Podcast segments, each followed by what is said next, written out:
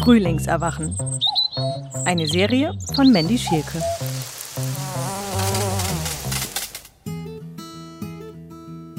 Also die Pflanze, auf die ich mich am allermeisten freue und wo ich sozusagen jeden Tag hinrenne und gucke, wann kommen endlich die Knospen und wann brechen sie endlich auf, das ist dieser Busch hier. Der sieht jetzt noch so ein bisschen kahl aus, aber da man sieht schon überall die Knospen durchbrechen. Und das ist ein Faulbaum.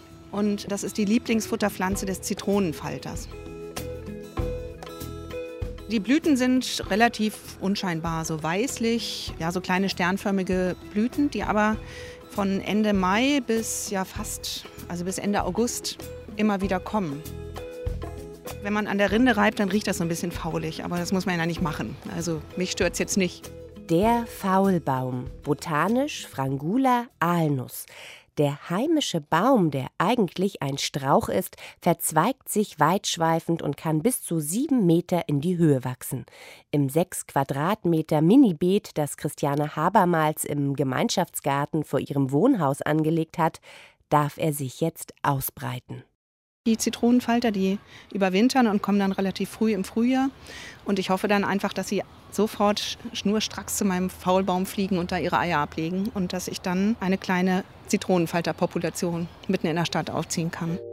Mitten in Berlin, Prenzlauer Berg. Ich habe sozusagen eine neue gärtnerische Disziplin begründet, das Insektengärtnern. Das heißt, ich gärtnere nicht gegen, sondern für Insekten. Das heißt, ich gucke ganz genau, was brauchen die was fressen die gerne und das pflanze ich. Und dann warte ich, dass sie kommen. Und wenn sie dann kommen, dann freue ich mich ganz toll.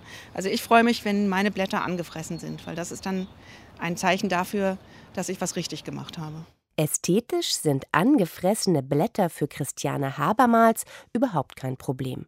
Die Wildnis kann das ja auch verkraften und treibt dann einfach woanders weiter.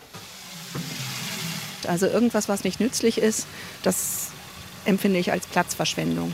In den meisten Gärten gibt es eben leider nur Zierpflanzen, die schön aussehen und gezüchtet sind für optische Zwecke vor allem. Und also fast alle dieser Zierpflanzen sind aber leider für Insekten total nutzlos. Das heißt, welche Pflanze kommt auf gar keinen Fall in deinen Garten? Geranien, Petunien, Forsythien, Flieder, Tulpen, Gartenhortensien. Oh nein. Ich liebe Hortensien. Ja, tut mir sehr leid, aber Hortensien sind für Insekten total sinnlos. Also das sind meistens Hybride, die haben gar keinen Nektar und gar keinen Pollen mehr. Also die sehen einfach nur schön aus, aber nützt niemandem. Wo es summen soll, müssen heimische Pflanzen wachsen. Stauden und Pflanzen, die mitunter als Unkraut bezeichnet werden, aber lebenswichtig sind für Bienen, Hummeln oder Schmetterlinge.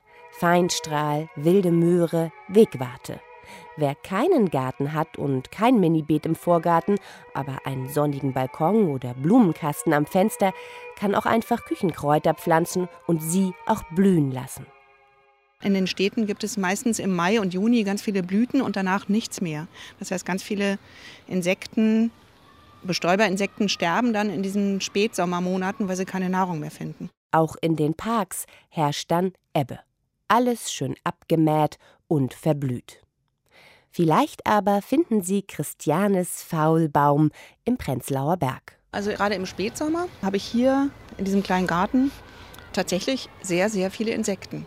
Und das ist total irre, weil man geht hier dann durch die Umgebung und es ist alles total leer und ausgeräumt. Es blüht auch nichts mehr. Und hier ist dann wirklich noch so ein kleines Refugium mit Schwebfliegen, mit Feldwespen, mit Schmetterlingen.